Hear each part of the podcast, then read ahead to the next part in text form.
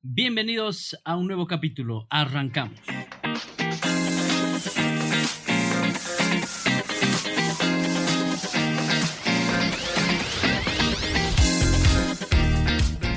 ¿Qué tal, gente? Sean bienvenidos a un nuevo capítulo más de su podcast 3 al tren. Mi nombre es Juan José Roca, Juanjo Palos Cuates, y hoy tenemos un nuevo capítulo, un nuevo invitado, una nueva experiencia.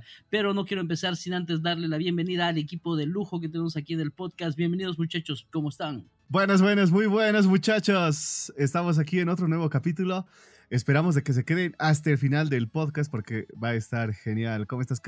Hola gente, yo soy Kae. Buenas vibras y buen rock and roll como siempre. Es un gusto tenerlos ya en el capítulo número 16, casi casi a final de temporada y realmente con mejores invitados cada vez. Y esta vez le voy a dar eh, el gusto y el honor a Juanjo que pueda presentar a nuestro invitado. Te doy la palabra a ti, Juanjo, porque nos tienes una sorpresa muy grande. Así es, bueno, eh, es un gusto para mí presentar a, a un artista, un amigo, casi, casi familia. Eh, lo conozco desde muy chico a él, desde muy pequeñitos hemos ido compartiendo algunas cosas, pero hoy me puedo enorgullecer de decir que conozco a esta persona. Su nombre es Augusto Felipe Guido Mendoza Mendieta, nacido en La Paz, Bolivia. Ahora todo el mundo lo conoce con otro nombre. Él se llama Guto Ajayo y le pido a todos un fuerte aplauso y la bienvenida. ¿Cómo están? Bravo, bravo, bravo. Bravo. Hola, hola, muchísimas gracias, Juanjo. Gracias, gracias. Como tú dices, la verdad que nos conocemos de changuitos, eh, porque seríamos primos en segundo grado, más o menos, ¿no? Por ahí. Algo por ahí, sí. Entre segundo y sexto grado, pero. Es sí, el primo de un primo. Eso, sí, sí, nos hemos visto desde changuitos y mira, los caminos de la vida. Genial que ahora estemos compartiendo este espacio. Muchachos, Edu, Cae, eh, muchas gracias igual. Es un gusto No, gracias a ti. conocerlos y, Igualmente. Igualmente. y alucinante, sí, sí. Ahora soy Guto Ajayu. Exacto. Desde España es que estábamos haciendo este contacto, ¿no? Mira. Internacional. España Este sería nuestro primer podcast internacional, ¿no? Así es, el primer podcast es. internacional. ¿Desde Bien, qué bien. región de España nos estás hablando o estás conectado? Pues eh, ahora mismo estoy en la capital, en Madrid, y de hecho estoy en el epicentro de la península, porque Madrid está en el centro de España y en el centro de Madrid está la, la Plaza de Sol, que es el punto cero. Y yo vivo a, a 100 metros del, del punto cero, entonces En es el centro de centro. toda la península.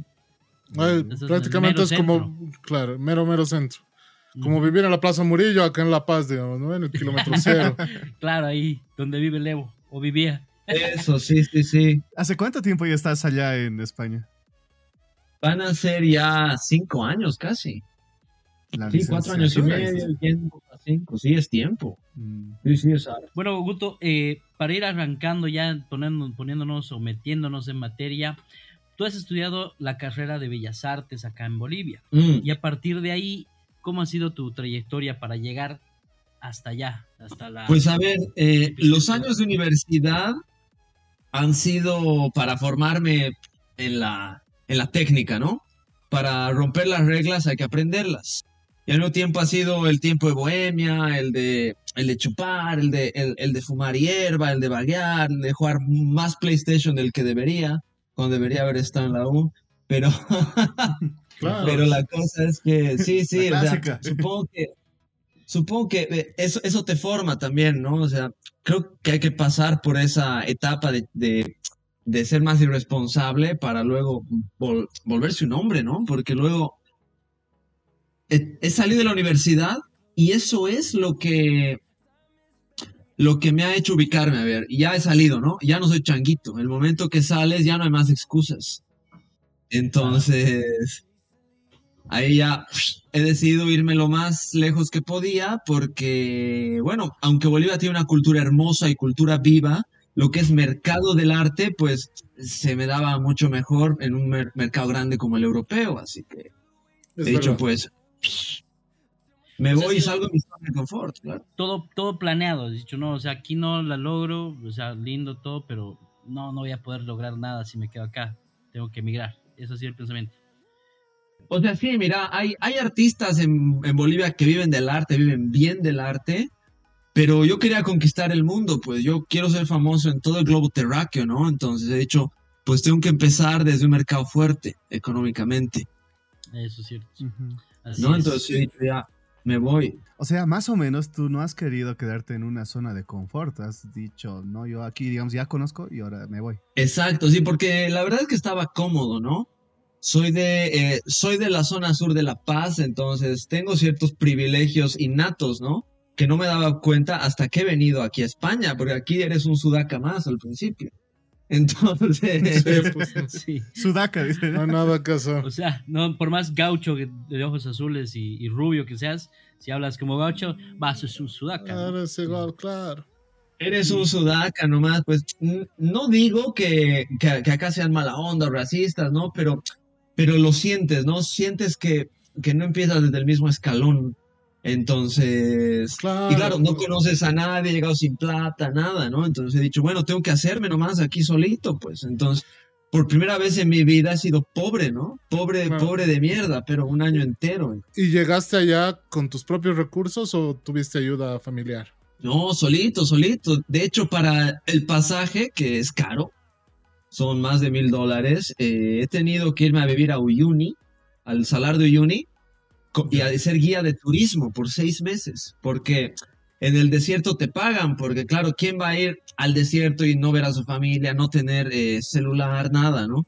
Claro. Entonces, como yo estaba soltero, chango, pues he ido, ahí pagan bien, y ahí he ahorrado para todos los, para todo el trámite y para el avión y para llegar, ¿no? Aquí.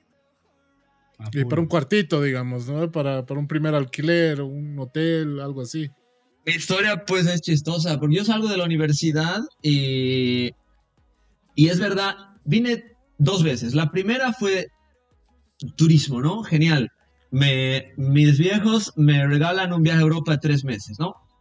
Soñado, va, de la puta vengo, conozco, entiendo cómo es, pero claro, tenía que volverme a Bolivia. Entonces, vuelvo a Bolivia ya decidido a vivir en Europa, pero ya no tenía plata, ¿no? Un regalo es una vez. Entonces, ahí es donde me voy a Uyuni. Hago plata porque siendo guía de turismo, eh, qué sé yo, igual haces, eh, en Bolivia haces como mil dólares al mes, digamos. ¿no? Mm, mira. Mm, Ya, es buena plata. Te pagan en cash, no, no declaras impuestos, es todo a limpio, ¿no? Cosa de pueblo. Entonces, Claro. ahorro, tal, además que, que la vida en un pueblo es barata, ¿no? Entonces ahorro, ahorro, ahorro, pero me lo, me lo tiraba todo realmente, entonces al, al final podría haber llegado con unos 3 mil euros aquí, digamos, o 2 mil o lo que sea, pero al final he, he terminado en Madrid con 20 euros. Uh, Nada. Imagínate. Eso para qué te alcanza.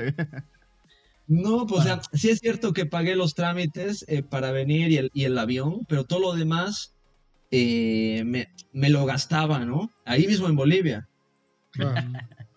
he llevado a mi familia de vacaciones a Perú, no sé qué, e iba a los conciertos de, de, de, de Uyuni, me iba a conciertos todo el rato a La Paz, cosas así, ¿no? Y he llegado con unos, digamos, unos mil, mil dólares a Europa, pero me he ido a París primero y me lo he tirado pues en dos semanas. Ah, no, y Francia es caro, ¿no? Claro, pues un, un café son 100 bolivianos. No, imagínate. O sea, al cambio, ¿no? Una vez, Claro. pero que ya estás, eh, que ya radicas allá, la cosa cambia, ¿no? Es muy Claro, diferente. pero a- a- había llegado yo a ese ratito, pues con plata, yo no sabía nada, he gastado, ya, pues al final he dicho, ¿qué hago? Con 20 euros me he tomado el, último bus que tenía a Madrid y he llegado al sofá de, de una persona que había conocido una vez, ¿no? Es como si no nos volvemos a ver ahorita, digamos, bueno, al, Juanjo ya lo conozco, pero con ustedes dos no nos volvemos a ver y los llamo en un año, ¿no? Y les digo, ¿te acuerdas de mí? ¿Puedo quedarme en tu sofá? Uh, mira. O sea, el orgullo ahí ya no. Nada que ver, ¿no? no, pues ya. Claro, la necesidad. Pues, ¿no? Estaba con mis dos maletas. eh, un boliviano viviendo en España. Ah, ok. Ah, Fíjate, ya. uno que ya está aquí pf, 20 años, ¿no? Entonces había una afinidad. Me dice, ya, quédate en mi sofá, pues. Y llego al sofá de, de este chango en las afueras de Madrid y mi suerte, él le alquilaba una habitación a una chica porque tiene un depart- tenía un departamento grande Y a los dos días yo de dormir en el sofá, la chica se va y deja el cuarto pagado dos semanas, vacío. Uy, suerte. qué rico. Golpe de suerte, ¿no? Y, Claro. y el, y el chango, el Roger, agarra y me dice, mira, es- lo ha dejado dos semanas el cuarto, pues ahí metete, ¿no? Y tienes dos semanas para conseguir el próximo alquiler. Ya verás lo que haces, pero ya me lo pagas. Yo, pues ya, claro, ¿no? Genial. Oye. Eh. Entonces, no, pues eh, agarro y eso sí, han sido como 10 días que antes de vivir del arte mi única preocupación era cómo carajo consigo el alquiler, ¿no? Del, Claro. A, a lo que sea, lavar Eso. platos, lo que sea, ¿no? Porque fácil se dice, ¿no? Tienes dos semanas para conseguir el alquiler, se dice fácil, Mm. pero se hace otra cosa. Oye, te va al tiro, pues yo no sabía nada, entonces, ¿qué hago? Entonces han sido 10 días así de aventura, ¿no? He sido albañil dos días, he sido mesero un día, he vendido sándwiches un día en la calle que me he inventado, he vendido cerveza porque era verano en la calle, así. 10 días de hacer todo, ¿no? Y pum, he conseguido. ¿Y cuánto era el alquiler? Qué rico.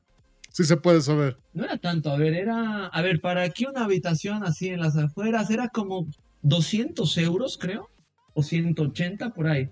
Que era un cuarto. Un cuartito, claro, un cuartito. Entonces, eso era, ¿no? Pum. Consigo, al mismo tiempo consigo para, para mi comida las dos semanas. Y digo, ya, como Mario Bros. Siempre he visto mi vida aquí como Mario Bros, ¿no? Eh, comes un honguito y ganas vida. Entonces he dicho, vale, acabo de ganar 30 días de vida una vez que pago. Claro. Mm, sí, buena analogía, ¿no? Claro, digo, "Ah, ahora sí, tengo 30 días de vida, ahora tengo que vivir del arte, ¿no? Y ya me siento y no sabía nada de cómo vivir del arte. Ni mierda. Claro, y eres licenciado, ¿no? De Bellas Artes. Claro, pero lo digo, claro, sé dibujar, pero ¿de qué me sirve, no? Claro, pero allá tu título como licenciado boliviano de Bellas Artes creo que no tiene peso, digamos. En Europa no tiene, no pesan ninguno de nuestros títulos. No, pues hay que hacer una convalidación que tarda Mm. unos dos o tres años, creo. Ah, que te homologa. Y, ¿no? pero solo sirve si, no sé, quieres enseñar, digamos, quieres trabajar en una institución como en un museo o, o o algo así, ¿no? En realidad en el arte, si quieres ser artista, el título da igual, o sea, no sirve para Claro. nada. Y yo quería ser Sí. artista, ¿no? Entonces he dicho, claro, ¿qué hago? Y nada, pues entra a internet, bendito sea internet, ¿no? Y, y he puesto en. Google, ¿cómo vivir del arte? O Así sea, desde literal. cero. Claro, ¿cómo vivir del arte, no? Pum. Y tampoco quería ningún otro trabajo porque digo, claro, para, para eso vuelvo a Bolivia, ¿no? En donde eres guía, eh, te pagan bien, eh, te puedes chupar en el trabajo, no pasa nada, porque estás con tus clientes, conoces Claro. chicas de todo el mundo, estás en, en un, en un lugar hermoso, entonces para eso me Claro. vuelvo, ¿no? Y es lo principal, Uyuni, ¿no? Eh, Para los extranjeros en Bolivia. es parada obligatoria. Sí. Claro, sí, sí. Y yo ahí a, cargo de todos y además Sergio es súper fácil en, en Uyuni, ¿no? Porque ni siquiera conduces. Solo tienes a los turistas y les dices más o menos esta montaña, tal, tal, y ya está. Por allá es, es el salar. Por allá también es el salar. Por allá también es el salar. Hagan fotos. listo. Saquen fotos. ¿Cuánto es? Póngase así, 200 ¿no? dólares. Claro, sí, sí. Y, y- y los tips luego son grandes, pues, porque los, lo- los gringos dan propinas buenas, ¿no? Claro. Entonces, la cosa Tenías- es que Tenías esa opción de volverte aquí, pero no, tú dijiste, no, me quedo a pelearla acá, porque a lo que vine. eh, my way or highway, ¿no? A mi manera o nada. Exacto. Entonces, bueno, pues he tenido que madurar a velocidad luz. Porque si te enfermas, pues no hay nadie, tal, etcétera, no estás solito, etcétera. Tengo, tengo una tía aquí en Madrid, pero realmente no la veo nunca, así que era como estar solo. Imagínate lo orgulloso que soy. En vez de llegar donde esa tía que tenía, Claro, prefiero llegar a un De una extraña. No, es que, es que a veces esa, esa cuestión, tienes mucha razón de la familia, es complicada porque después vienen las habladurías, ¿no? De que tu, tu hijo o a, o a tu, a tu mamá o a tus familiares les dicen, ¿no? Ha venido acá, se ha quedado esto, ha hecho esto, lo Mm. otro. Entonces uno no tiene la misma libertad, ¿no? Que uno Así es. realmente quiere, quiere tener cuando uno eh, migra de su país o se va de su país. no voy a pasar de un nido al otro, digamos. Entonces, nada, pues agarro y ya investigo unos dos, tres días cómo vivir del, del arte. Obviamente había YouTube, había blogs, había de todo, ¿no? Yo anotando, estudiando un cacho, dos, tres días, porque también eh, no tenía tiempo, porque tenía ya que hacer plata y, y bueno, al, al, al final todo era, era, un, era un camino difícil, pero simple. Eso es lo que doy en mis conferencias cuando doy conferencias cómo vivir del arte. Es súper difícil, porque es, pero es simple, ¿no? Claro. Las analogías que hago siempre es, por ejemplo, para ser atleta, ¿no? Claro. Si yo quiero ser eh, corredor de los 100 metros, es tan simple como entrenar todo el día, comer como me dicen y hacer lo que dice mi entrenador, súper simple. Pero claro. que lo hagas ya es jodido. Eso claro, sí es jodido. Quitarte las trabas mentales para empezar y encaminarte. Porque no, claro. fácil, no es fácil la dieta. Yo estoy con la dieta no sé cuánto tiempo la empiezo y la dejo, la empiezo y la dejo y la empiezo y la dejo. Man. Siempre cae una cervecita por ahí, o llega un amigo de La Paz y terminamos bebiendo todo el fin de semana. Y churrasquito. Churrasquito. Son una ejemplos. casita del Canva. Claro, el, el, el, el Juanjo que, que, que, has debido ver ahora no es pues ni por si acaso el mismo que has conocido. No, no es la mitad de lo que ha conocido, yo creo. El doble, el doble de lo que ha conocido. No, esa vez era la mitad. Sí, sí, un cacho, sí, sí, sí. Este es después de 50 parrilladas cada, por año. De 50 bloqueos. paros cívicos. Sí, todos hemos hecho unos kilos. La, cada año creo que la, la, edad nos, nos hace que nuestro metabolismo sea un poquito más lento y nos está... Sí. Pero yo lo que te quería preguntar, Guto, antes de seguir con esto de tu vida allá en, en España, en realidad yo quiero conocer cómo es el, la mentalidad de un artista antes de consolidarse como artista. O sea, no es no es común en nuestro medio, ni, ni, en el mundo, es muy poco común el hecho de que alguien diga, bueno, yo quiero salir del colegio, bachiller y dedicarme a la pintura, o dedicarme a la escultura, o dedicarme a la música, ¿no? Y vivir de eso, o sea, yo quiero hacerlo así y listo. ¿Cómo llegó ese camino? ¿Cómo has llegado eh, como estudiante a, a decir, quiero hacer esto, quiero ser artista plástico? Sí, desde colegio, ¿no? Uh -huh. Sí, a ver, eh, en, en, eso he tenido mucha suerte porque la familia me ha apoyado harto. Ya. Han dicho, eh, ¿quieres ser eh, artista? Pues vale, ¿no? Dale.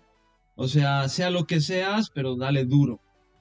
Pero me estudias, me han dicho, me, me estudias. Yo ya, está bien, está bien. Entonces, yo como que sabía siempre que iba a estudiar Bellas Artes, entonces, he tenido una, una adolescencia que lo tenía claro, digamos, porque hacía arte desde changuito, ¿no?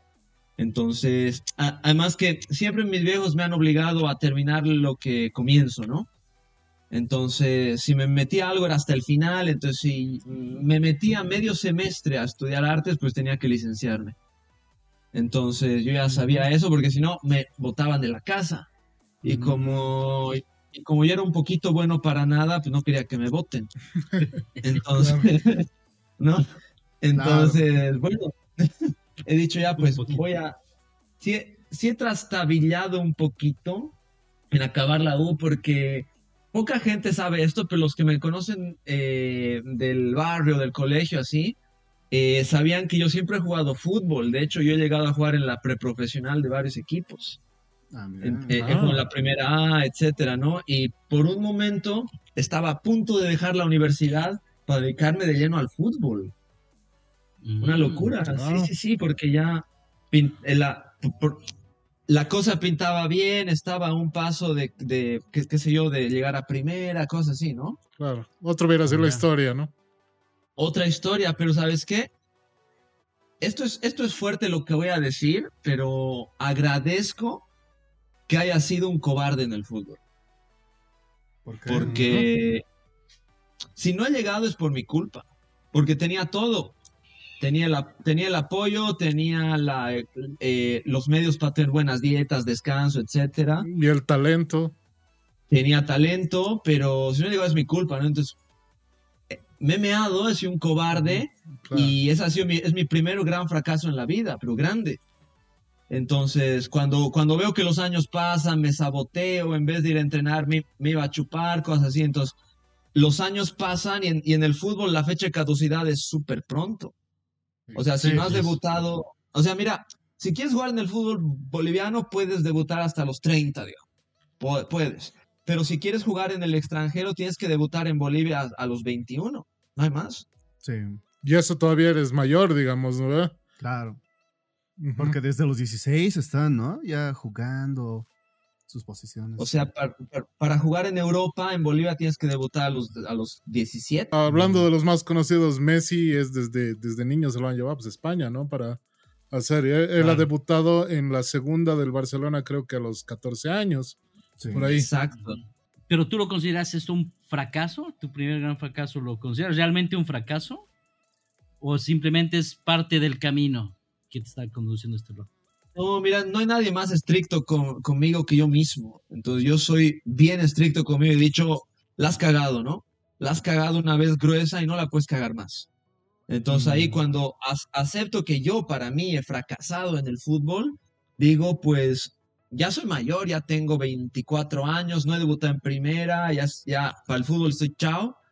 Entonces me voy a dedicar de lleno a lo que también ha sido mi pasión siempre, ¿no? Terminar la universidad y hacer algo de mi vida. Ahí es donde decido salir de mi zona de confort. Por eso es que me vengo a Europa, Ah, para no repetir. Entonces, a Claro. pesar, co- como, dice Juanjo, ¿no? Ha sido una parte muy importante ese fracaso, ¿no? Ha sido el peldaño que te ha hecho subir. Porque si no te hubieras Es un quedado. empujón. Claro. Claro, posiblemente como, como, como vemos, ¿no? Haya sido completamente otra la historia. Tal vez estarías jugando, no sé, aquí en Bolivia, de- en un equipo local y a los 30 años retirándote, ganando tal vez la, cuarta parte o la mitad de lo que estás ganando ahora allá con el arte.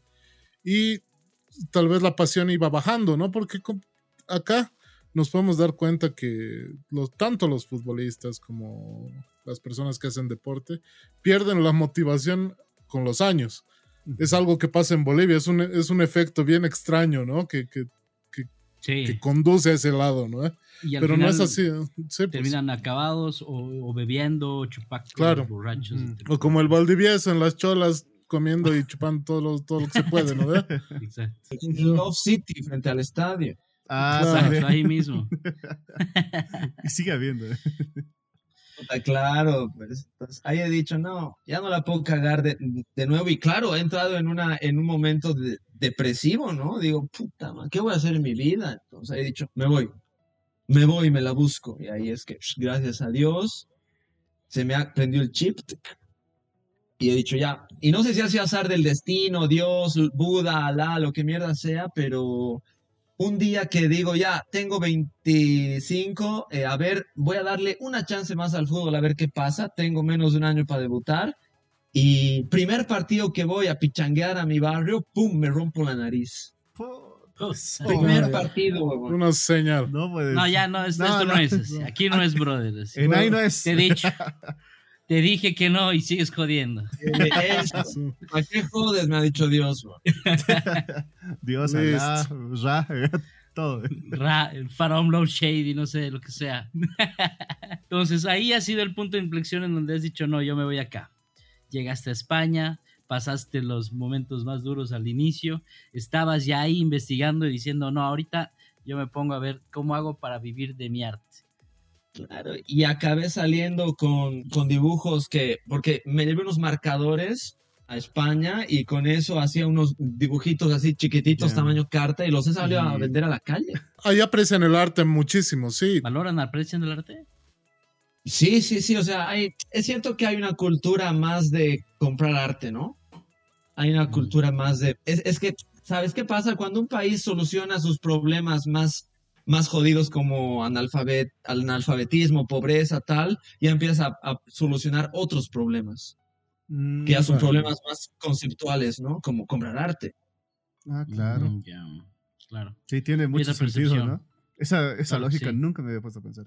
Allá definitivamente sí les encanta hacer, eh, o sea, aprecian demasiado el arte, no solamente el arte de la pintura ni la escultura, también la música, ¿no? Por eso también tenemos muchos músicos que se van a Francia, a Alemania y demás. que- claro ejemplo, a ver, eh, vamos a poner eh, Calamarca, digamos, ¿no? Francia, claro. Sí, que se fueron allá y son pues recontra famosos, sus conciertos se llenan. En las son- plazas y en el metro de París tocaban. Ah, mira, han Claro. empezado igual Mm. desde abajo.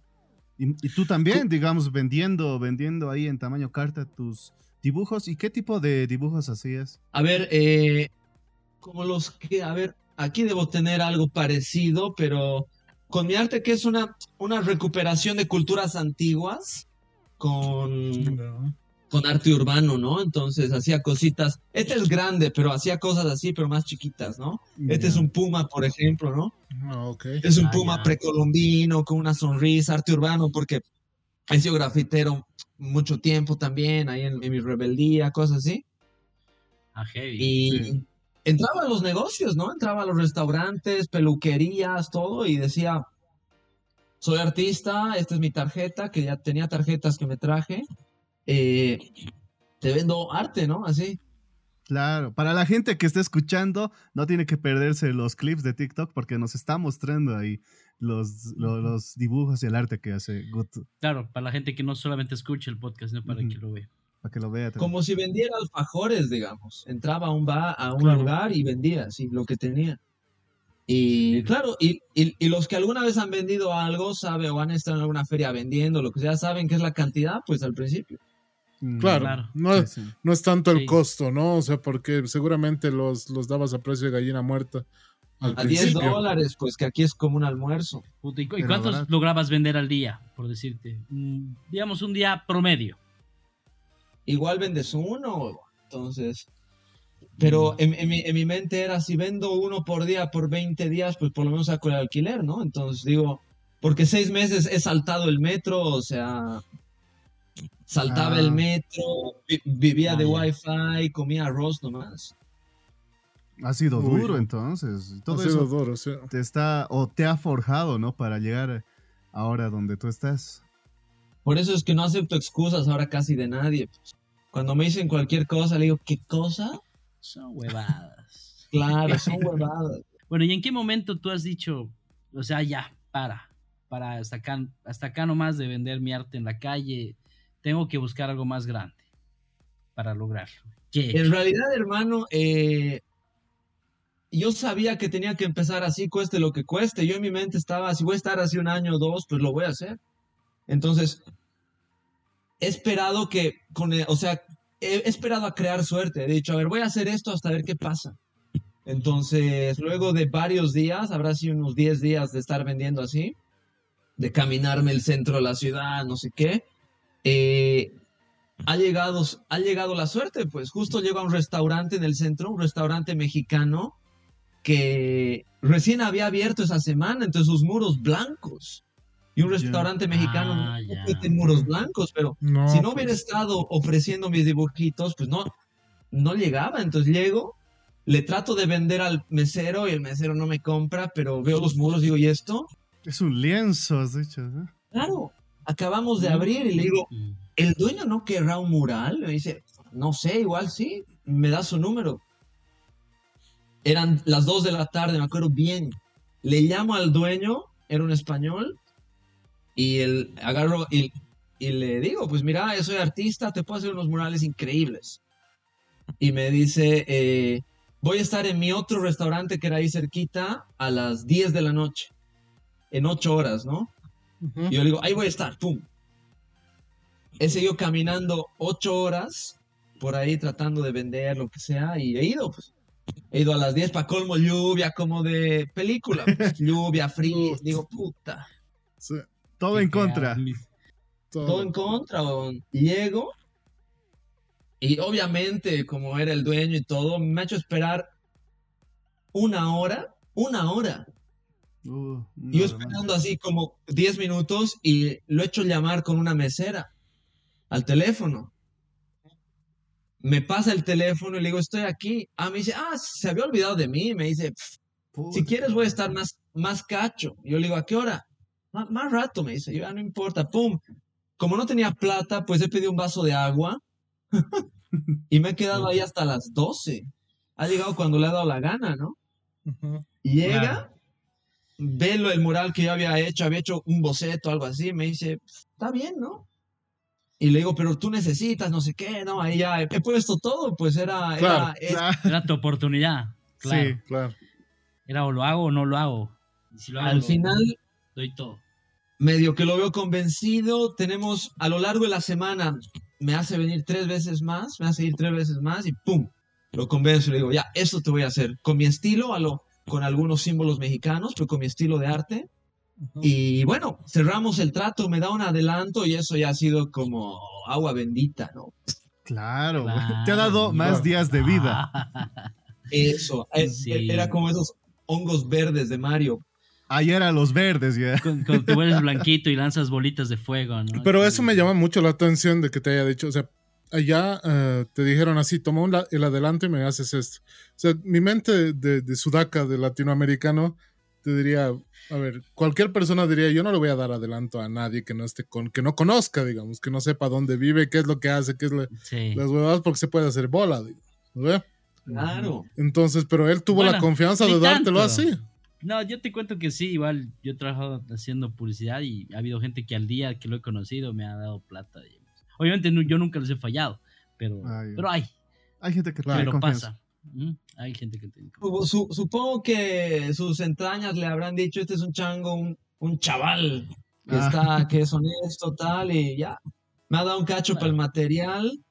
Y no sé, pues que yo he, he puesto todo ahí, he puesto toda mi energía, todo, todo, todo. He dicho, no me puedo ir sin cerrar el trato. Entonces, haber comprado un mes de vida, o sea, me ha pagado por un, un restaurante de dos plantas enteras, grande.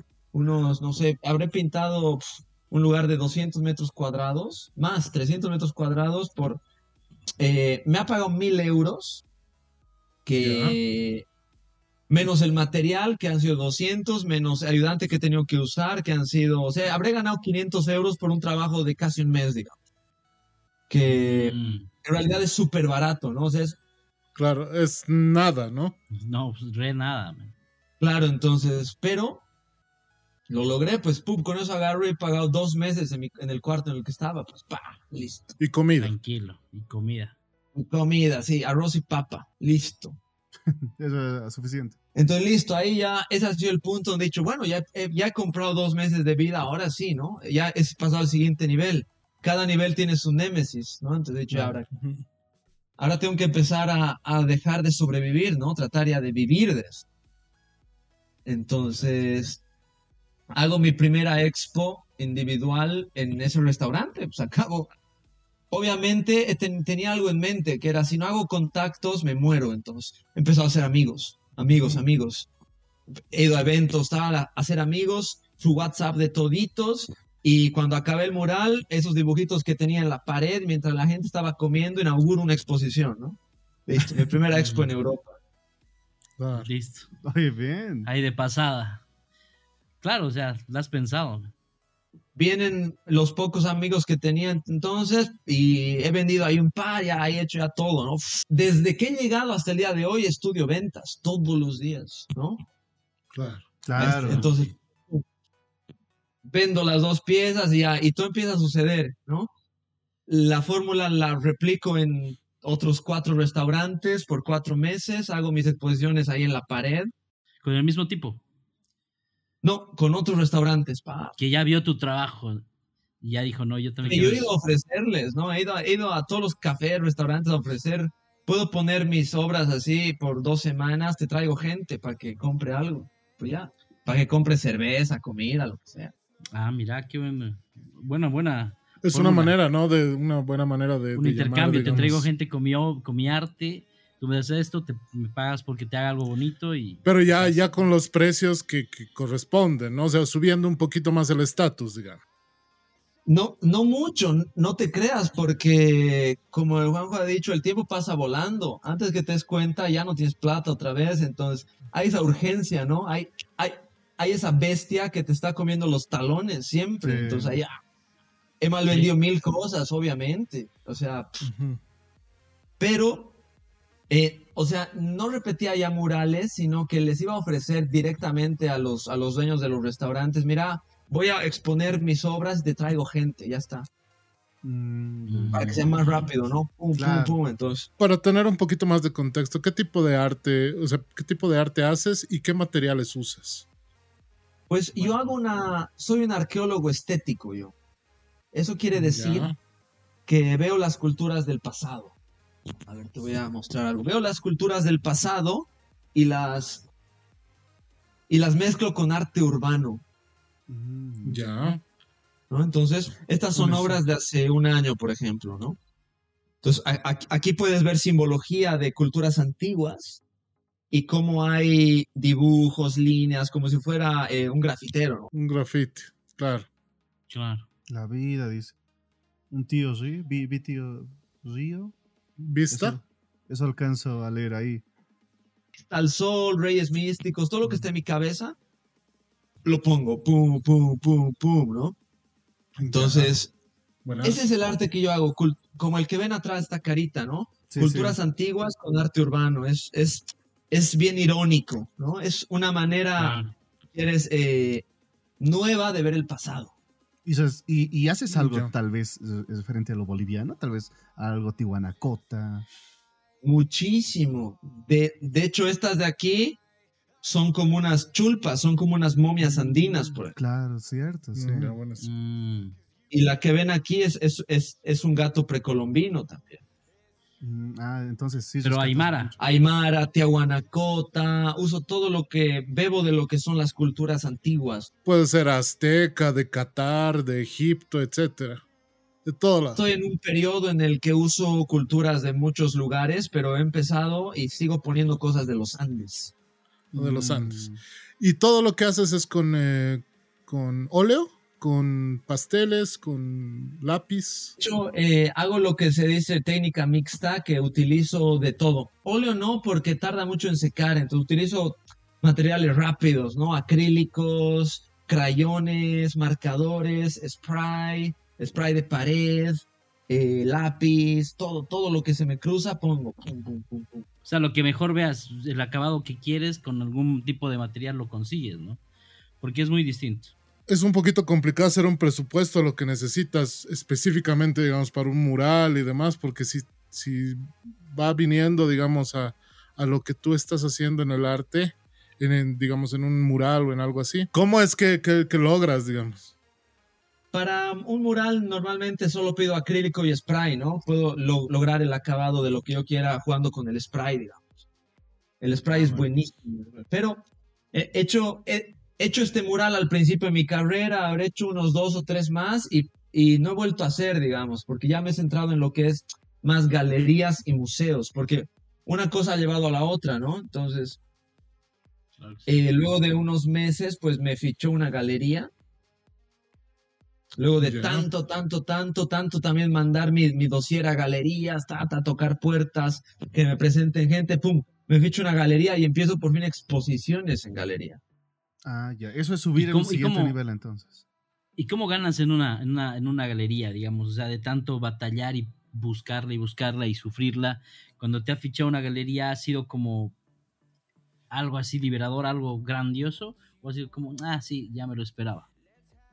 O sea, te voy a ser sincero, cada victoria que tengo, no me alegro demasiado porque Dios sabe todo lo que estoy luchando por, por cada escalón, ¿no? Entonces digo, es consecuencia. Es consecuencia de lo, de, lo, de lo que estoy haciendo, Del laburo, digamos. del laburo, porque cuando uno labura durísimo y llega algo, te alegras, pero te lo mereces, Sabes, ¿no? Claro, te lo mereces. Sabes cuánto has trabajado, ¿no? O sea, si no llegaba era injusto, ¿no? O sea, es lo justo. Claro, pero tiene que llegar, tiene, que, llegar. Exacto. Entonces, después de las exposiciones en galería, lo que viene, ¿qué, qué sería? O sea, he, he empezado como artista callejero, digamos, ¿no? Hacer lo que podía por ahí.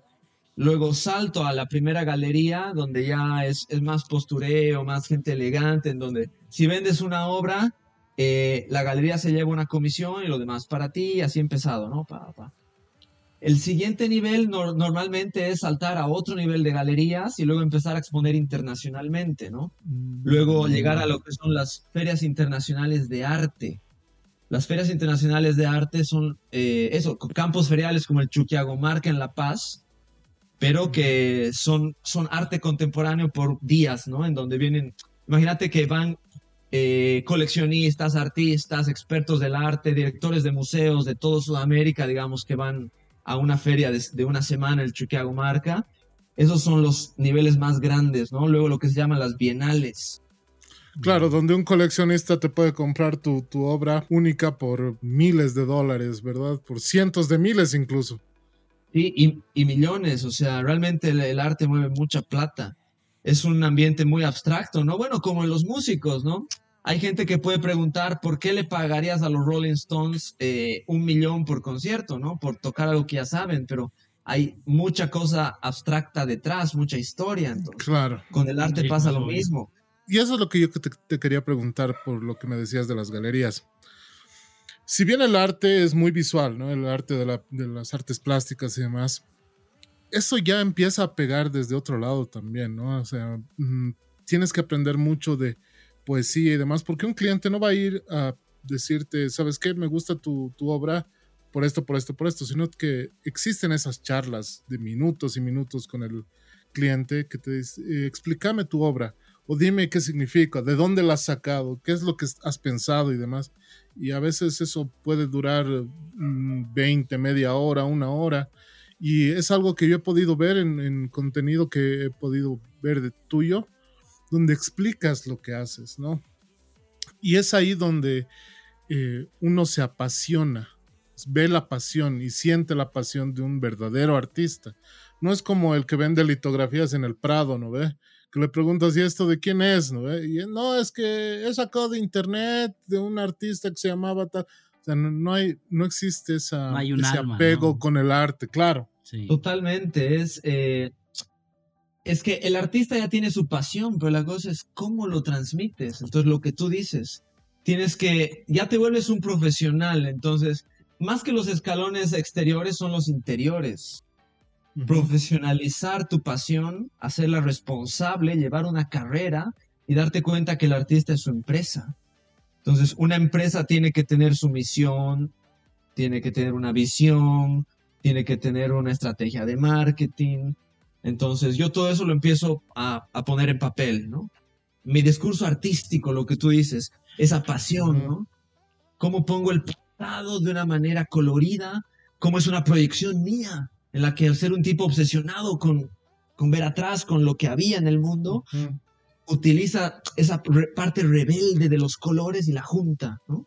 De, un- de una manera espontánea, intuitiva. Entonces, ¿ves? Lo que estoy haciendo ahora es lo que podría hacer con un coleccionista. De Claro. decirle en mis palabras esa poesía. transmitirle tu emoción, claro que sí. Porque la gente, cuando comparte o veo en la tele o en, la- o en el cine, se queda mirando, ¿no? Notas como en estos trazos él ha tratado de contarte que ha hecho esto, que ha vivido esto en algún momento, y notas esas, par- esas palomas simbolizan el, el que, que- que está dejando ir al amor o alguna cosa así, ¿no? Y entonces, a mucha gente lo, lo, ah, eh, interpreta el arte y también tú le dices, entonces es como una con- eh, unión que solamente puedes lograr en las galerías, ¿no? Como tú nos estabas contando. O sea, que puedes llegar, mostrar tu arte y a gente que le gusta, que le interesa, porque normalmente cualquier persona ni le va a tirar pelota, ¿no? Es un, parece un puma, ¿no? Y ya está.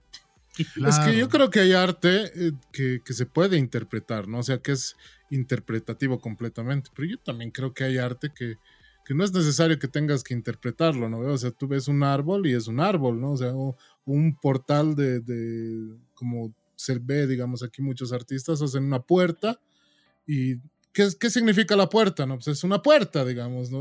¿Dónde más te voy a explicar? Es una puerta de tal lugar y punto. Pero el arte que, que hace Guto es, por lo que puedo ver ahí en la imagen que, que- que veo, es súper interpretativo. O sea, te, te abre la mente a poder interpretar lo que tú quieras, además de lo que te dice el artista, ¿no? ¿cierto? De hecho, te, voy a mostrarles uno. Esperen un cachito. Dale, dale. Súper. Esta, No, por ejemplo, es, es, el, es la última etapa en la que estoy, que es una deconstrucción de la técnica, porque yo tengo formación clásica de la universidad, pero me ha tomado cinco años destruir mi técnica. Me ha tomado mucho tiempo llegar a este niño interior, ¿no? Que es, el, que es esta furia total. Entonces, aquí se ve, por ejemplo, el sufrimiento del papel. No está arrugado, está maltratado porque ha sido hecho en un performance en vivo, con música. Entonces, estas cosas son las que uno también transmite, transmite en, de- eh, en determinados sitios, ya lo han dicho ustedes, galerías, museos, redes sociales. Claro. Eh, yo tengo que estar siempre transmitiendo lo que hago, que la gente entienda mi pasión, que es el primer punto, ¿no? Claro, Eso hace, eso, eso pone mi valía como artista. claro. Pero ahora, la valía de mi precio la pone mi currículum. Son dos cosas. claro.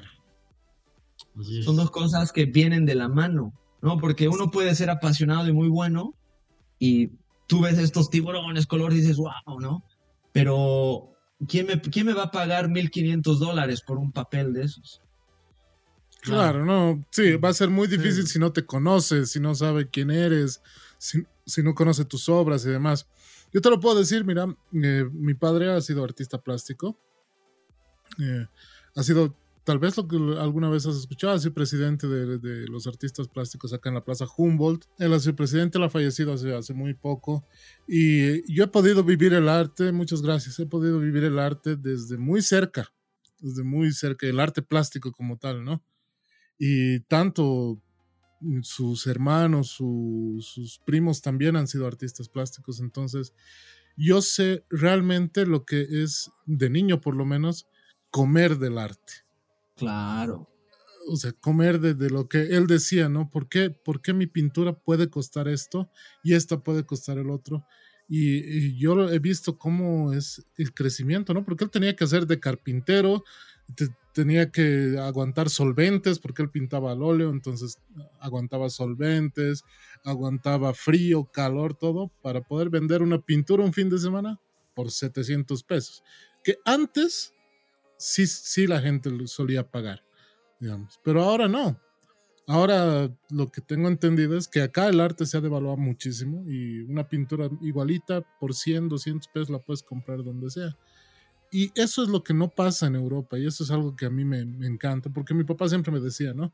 Algún día me voy a ir a Europa y voy a vender esto como, como realmente vale la pena. El precio Es que debería tener, ¿no? Sí, y es algo que tú estás viviendo, ¿no? Estás poniéndole el precio a lo que realmente es, o sea, lo que realmente vale tu, tu esfuerzo, todo. Pero no ha sido algo de la noche a la mañana, no ha sido una carrera. Claro, porque también es cierto que en el mercado, eh, eso, el currículum es el que pone el precio entonces. ¿En qué galería has estado? ¿En qué ferias? ¿Qué país has expuesto? ¿Quién te ha comprado? Y así vas subiendo, ¿no? Entonces, Ah, ¿el quién te ha comprado también entra como currículum?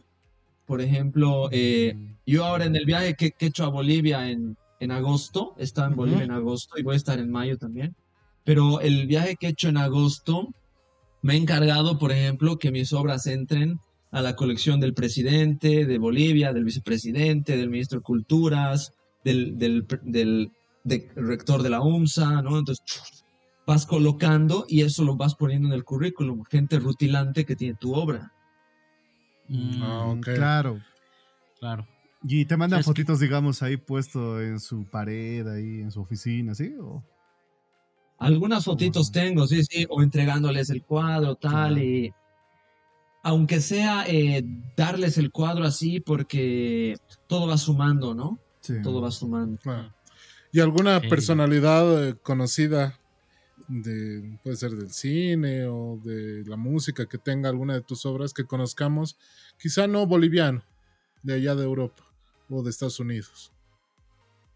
Pues a ver, eh, tienen obras mías eh, aquí, directores de museos, tienen algunos, que no, no sé si los conocerán, tienen a- algunos políticos, digamos, eh, una que otra actriz, algún influencer tiene, pero yo antes de nombrar si- siempre, siempre pregunto, ¿no? Siempre pregunto, hay, hay algunos que me han dicho que no quieren que diga su nombre, tal, otros que sí, pero estoy a la búsqueda de poder colocarle, por ejemplo, al presidente de España o al rey o algo así. güey.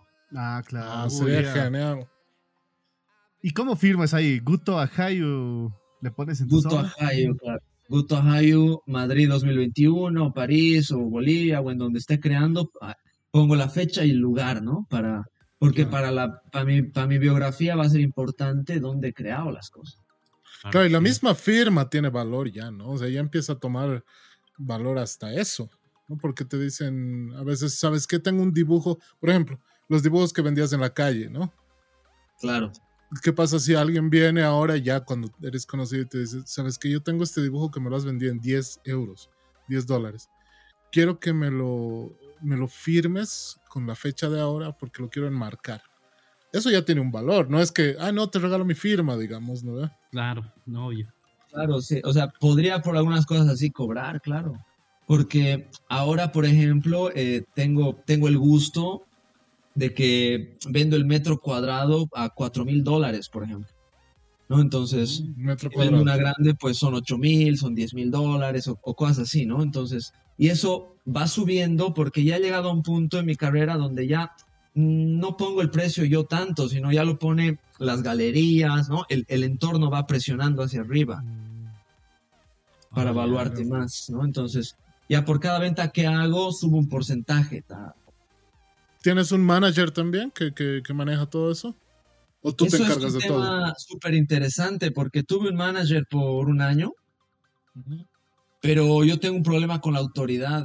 Entonces, al, al final, aunque era una persona increíble, honesta y todo, pues agarré y le dije que hasta aquí nomás. Estás despedido, les. Ahora trabajo con managers, trabajo con art dealers, como se llama, con marchantes, con galerías, pero no le doy exclusividad a nadie. Digamos que yo soy mi, mi propio jefe, ¿no?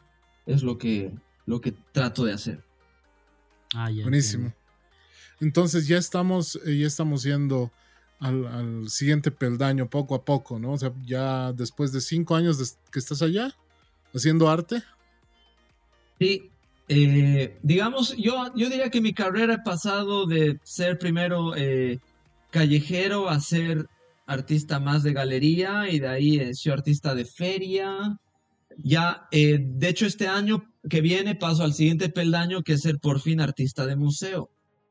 Mm, O sea, vas no a sé. tener una exhibición eh, exclusiva tuya de todas tus obras. en dos museos, uno español, que es en la Fundación Medinaceli, que es aquí un, un- un- un palacio genial, el museo, y en Bolivia, en el Museo Nacional, en el Tambo Quirquincho. Mm, Ah, mira. Alucinante para el currículum, es un, es un escalón más ser artista de museo. Entonces, Ah, sí. esperemos que todo pues siga, siga para arriba, ¿no? No, de hecho que sí.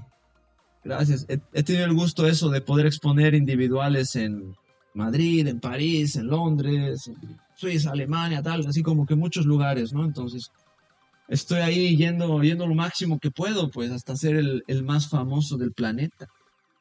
Claro, esa es tu, Claro. tu meta más grande, Claro. ¿no? Pero ahora quiero hablar de mío. la, de la parte técnica. ¿Cuánto produces al mes? ¿Y qué produces al mes? Pues fíjate que ahora la cosa ha cambiado. Antes producía mucho más y lo hacía sin pensar demasiado. Pero ahora produzco menos porque el tiempo creativo ya toma más tiempo. Ahora que he llegado a un peldaño en el que, como han visto, destruyo mi técnica, le, te- le tengo que dar un concepto más fuerte. Entonces, tengo que investigar, tengo que pensar. O sea, básicamente una obra, esa obra que han visto que realmente te puede tomar eh, tres horas hacerla, en realidad me ha tomado 20 horas, porque luego el tiempo creativo han sido 17 y tres de pintar. Claro. Entonces, digamos que estoy produciendo una obra por semana, cinco obras al mes, puede ser más o menos. Ahora voy a apretar acelerador porque se me vienen exposiciones grandes para el año que viene, pero si no tengo que hacer urgente una colección, pues igual hago unas por semana, dos. Antes hacía más, antes hacía tres a la semana, cuatro. Y tú mismo exigiéndote unas ocho horas al día, digamos. Aproximadamente o más. Ese es otro tema muy interesante porque yo en realidad nunca he pintado más de tres horas al día, nunca.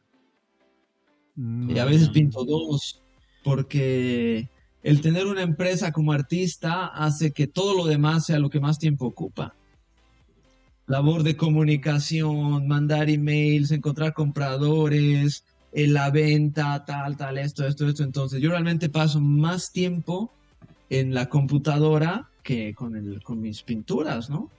mm. Igual pinto dos horas al día, tres. Es, es lo que es ser un artista profesional hoy en día.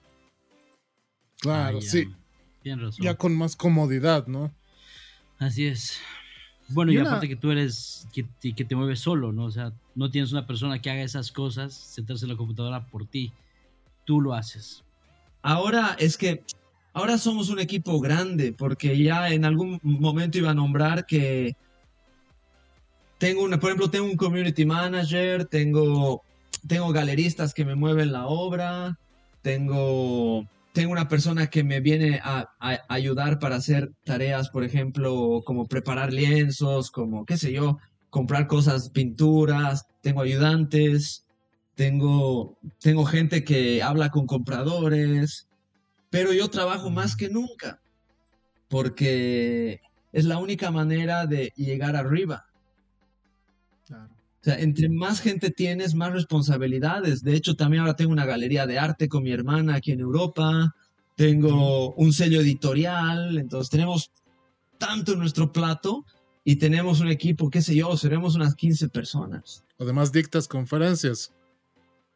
Dicto conferencias, eh, tengo que estar todo el tiempo haciendo cosas. Gracias a Dios tengo una energía increíble. Puedo trabajar y trabajo 13 horas al día, 14, todo lo que puedo humanamente posible, ¿no? Porque ahora, claro, las cuentas cada vez son más altas, porque así como gano, así como gasto, ¿no? Claro, eso es una macana. Porque ahí he agarrado y he, y he, dicho, claro, o sea, si ya, si ya me están reconociendo mi carrera, esto, voy a vivir en un lugar grande, en el centro de la capital, voy a tal, voy a, voy a, o sea, así, además, lo que meto en Instagram, yo debo meter casi 800 dólares al mes solo en Instagram, en diferentes cosas, por ejemplo. Solo en Instagram. Solo Instagram. Y ya luego tienes un montón de en Google y otras huevadas, ¿no? Entonces, trabajo, trabajo y cada vez crezco, crezco. Porque ahora mi hermana que lleva la, la galería y yo también, nos han aceptado en ferias internacionales en Mónaco, en Luxemburgo, tenemos que hacer cosas, exposiciones, o sea, es una, es una industria como cualquier otra, ¿no? Claro, es una empresa, como tú decías, ¿no? O sea, no es, no es algo que, que es así por así. Esto tiene que ir creciendo por todos lados. Publicistas y demás. O sea, no, no, tampoco es que lo puedes hacer todo tú cuando la empresa ya está tan grande. Es claro. imposible, es imposible hacerlo. Y yo el sueño que tengo es tener a mil personas a mi cargo, por lo menos. Ya toda una empresa Puta. va a ser. Eso ya es otro Sí. nivel. Y una, una pregunta. ¿Y por qué Guto Ajayu? ¿Para ti qué es el Ajayu? ¿O por qué lo has adoptado como nombre? El artista cuando hace una obra deja un poquito de su alma en cada pieza. No lo puedes evitar porque dejas sentimientos, dejas, dejas parte de ti, ¿no? Claro. Lo que piensas, tiempo, esfuerzo, es como un, es como un pequeño, una pequeña creación, ¿no? Juegas a ser Dios por un momento. Entonces, Porque has creado, ¿no? Todo eso. Guto viene porque, claro, yo soy Augusto, y el diminutivo es Guto, de, to- de toda la vida en mi familia. Entonces, el alma de Guto, Guto Ajayo, Mm, No, además- venir a Europa con un nombre así indígena ha sido la mejor decisión de todas, porque si venía como Mendoza Mendieta, pues son apellidos españoles, pero Claro. Ajayo ya es otra cosa, ¿no? Y eso llama más atención. sí. O sea, incluso hasta tiene que ver eh, algo de marketing, ¿no? Para llamar la atención y todo eso. Claro, aquí ya vienes indígena, ¿no? Allá difícilmente te, tus clientes y las personas eh, allegadas a tu arte te deben decir Augusto, ¿no? O tus apellidos. Directamente debe ser Guto. Sí, mm, muy poca gente me dice Augusto. Pocos, pocos, pocos. Obviamente a, mí- a mí- a mí me gusta, pero obviamente en el ámbito cultural es, soy Guto, ¿no? Soy Guto, claro. Bueno, hemos estado hablando de tus eh, conferencias y en realidad una de las que más me ha llamado la atención cuando hablabas, y por eso dije, no, hay que llamarlo al podcast y hay que hablar de esto, eh, el sistema del arte, ¿no? Cómo llevar a cabo y cómo lograr ser un artista que vive de ser artista, porque muchos tienen la, la, la el pensamiento de decir, no, pues por amor al arte no cobro nada, simplemente porque amo mi arte lo hago y ya está pero no, ¿no es cierto? O sea, tú tienes una charla sobre eso y comentamos un poquitito sobre ello. Y no, y también una palabra muy fuerte que dices en tus, en tus conferencias, el miedo al dinero. Uf, bro, el miedo al dinero es la primera traba mental que muchos latinoamericanos lo tenemos. Yo lo tenía, el miedo al dinero, que es que es alguien que es que tiene plata, es más fácil pensar que ha hecho algo sucio para conseguir esa plata que pensar que lo ha hecho honestamente, por ejemplo. Claro, si lo ves a alguien con autos, ah, pichicatero. Claro, sí. ¿A quién hecho Seguro es eh, exacto, ¿no? Ah, eh, o pobre pero honrado, ¿no? Soy Claro. pobre pero, pero, Claro. pero honrado, ¿no? Podrá ser honrado, pero no hay nada dignificante en ser pobre. Yo he sido pobre ya le he hecho un año Ujú. y, y ahora que tengo ya tengo más dinero, yo no vuelvo a la pobreza ni cagando, ni loco, primero muerto.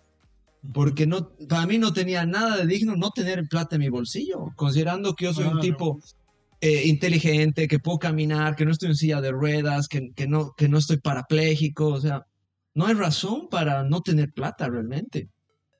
Entonces, el, porque el que quiere trabajar, trabaja, eso lo sabemos. El que quiere trabajar, hay trabajo. De lo que sea, ¿no? De lo que sea, hay trabajo.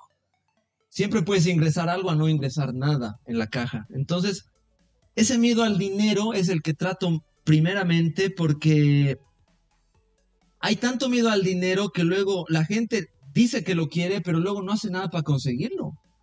Mm, Entonces, Claro. eh, el, el dinero está visto por mucha gente como eso, como algo malo, ¿no? El dinero te corrompe, el dinero tal, pero yo, yo conozco gente con y sin plata y en ambos, ambos bandos hay gente buena y gente mala, hay de todo. claro, no porque seas pobre eres bueno, ¿no? No, claro. No, claro O que sea, no.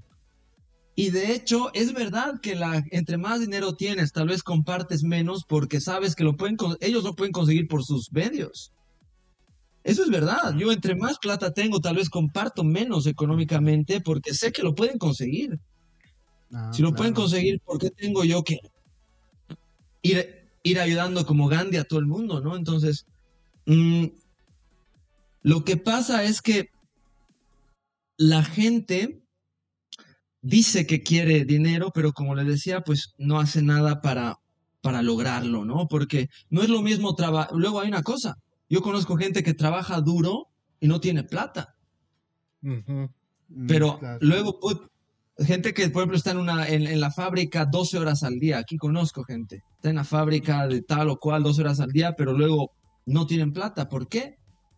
Porque luego no trabajan inteligentemente. Es lo que he tratado de transmitir en mi conferencia. De que si trabajas duro e inteligente, ahí sí que viene la explosión hacia arriba, ¿no? El cambio.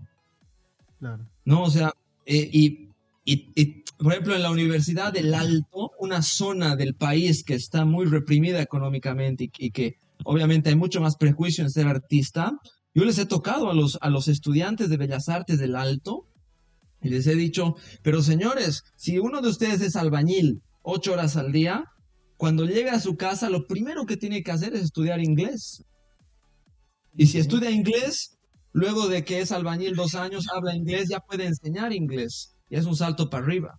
Claro. Y si puedes enseñar inglés, por ejemplo, y puedes es- es- es- estudiar francés, el francés se paga el doble, por ejemplo, ¿no? Desde lo más básico. Entonces, pum, em- empiezas a progresar. Entonces, el miedo al dinero es básicamente el miedo al éxito. El miedo al fracaso lo tenemos todos, pero el miedo al éxito es Así más es. fuerte.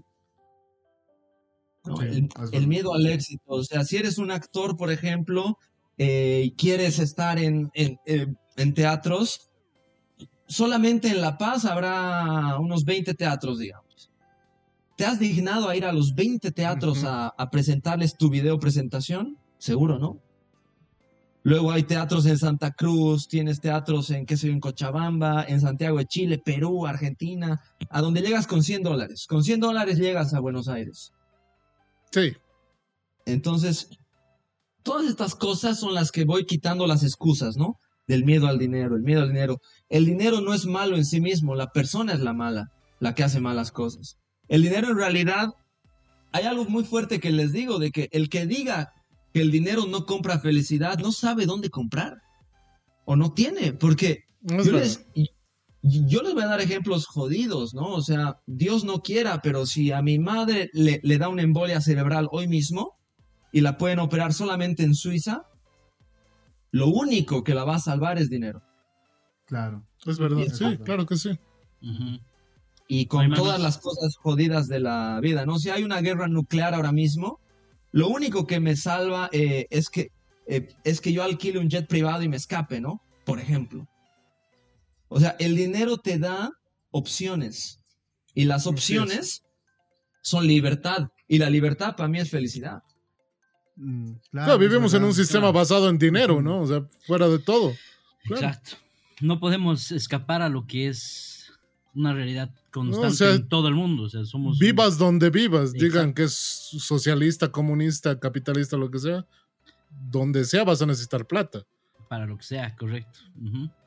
Obviamente, las consecuencias que puedan conllevar por la. No sé, por la inconsciencia, ya es pedo de la persona o del dinero. Exacto. El dinero en sí mismo no es malo. El dinero, de, de hecho, demos gracias a Dios que hoy día hay tanto dinero en el mundo. Hay más dinero que nunca. Porque ya el dinero no tiene respaldo ni del oro, ni de ninguna materia prima, es pura confianza. Son solo ceros en una cuenta, todavía, además ya tienes los bitcoins, tienes la cripto, entonces el dinero realmente es ya una abstracción, entonces Claro. tenemos que tratar de acumular lo máximo que podamos. ¿Tú qué opinas sobre este pensamiento bien criticado en internet? ¿No? Que dice el pobre es pobre porque quiere.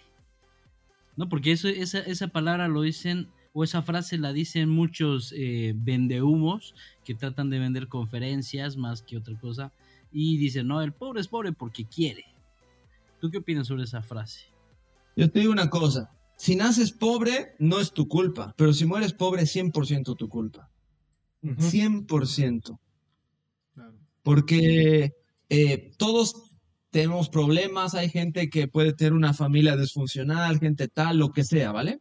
Eh, gente que ha vivido una vida de mierda, pero una vez que ya tiene, eh, es mayor de edad y tiene, y puede mejorar, ya es, es realmente su culpa. O sea, obviamente hay ejemplos dramáticos, ¿no? Habrá ejemplos dramáticos que serán el 1%. Pero quitando los ejemplos súper dramáticos de, de gente en Somalia, digamos, o en Afganistán ahora mismo, Mm, hablando de, de, ah, hablando de sociedades en donde se puede progresar, incluyendo Sudamérica, el que es pobre es porque, o sea, es, es porque quiere. Es que yo lo vivo todos los días, lo veo. Es que también hay una cosa de que cuando estaba empezando tenía una, una vista de perspectiva plana, ¿no? Porque estaba ahí. Pero una vez que subes Claro. un peldaño ya adquieres perspectiva desde arriba y empiezas a entender cosas. Y gen- gente que yo conozco, por ejemplo, que está en muchos más peldaños ar- arriba, tienen también otra perspectiva, ya tienen uf, otra, eh, otra, otra forma de hablar y cada vez menos excusas. Y te aconsejan otro, otro tipo de cosas, ¿no? Y ya la- la- las palabras que salen de ellos ya son, como dicen, más sabias, más específicas. Claro, y lo, y lo que estoy hablando es en logros profesionales, ¿no? Porque luego se confunde que la edad te da derecho a aconsejar. Por ejemplo, yo nunca No, no. aceptaría que un tipo de 70 años me aconseje si gana menos que yo. Mm, claro. mm, O sea, ha acumulado menos fortuna que tú, digamos, ¿no? O, o profesionalmente ha logrado menos cosas en el arte, o, o es, o es como que una persona gorda te aconseje de, de dietas, cabrón, o de cómo tener un six-pack. Es Claro. inadmisible. No puedes escuchar ese consejo. Claro, pero tal Claro, vez puede no lo ser que tenga experiencia en otro punto, ¿no? Y te quiera dar en cuestión de eso, ¿no? Claro. Un consejo. Hombre, claro, si, si, si, si tiene experiencia en lo que sea es otra cosa, pero yo, yo me voy a los puntos más álgidos, ¿no? Claro, el dinero Claro. es algo súper. Cuando te quiere álgido, ¿no? criticar sobre algo que tú haces, ¿no? O sea, que no, no, como dices, ¿no? Eh, Eres, eres este entrenador de un gimnasio y viene un gordo y te dice, no, así está mal hecho, brother, ¿no? Y es un O gordo. como, o como la nutricionista que te da dietas, ¿no ve? La Correcto, y nutricionista gordita, ¿no? Correcto. Pero tienes razón, no es no, no encasilla a todo, ¿no? Porque eh, todos somos ignorantes en algún punto, en algún tema o en algún contexto.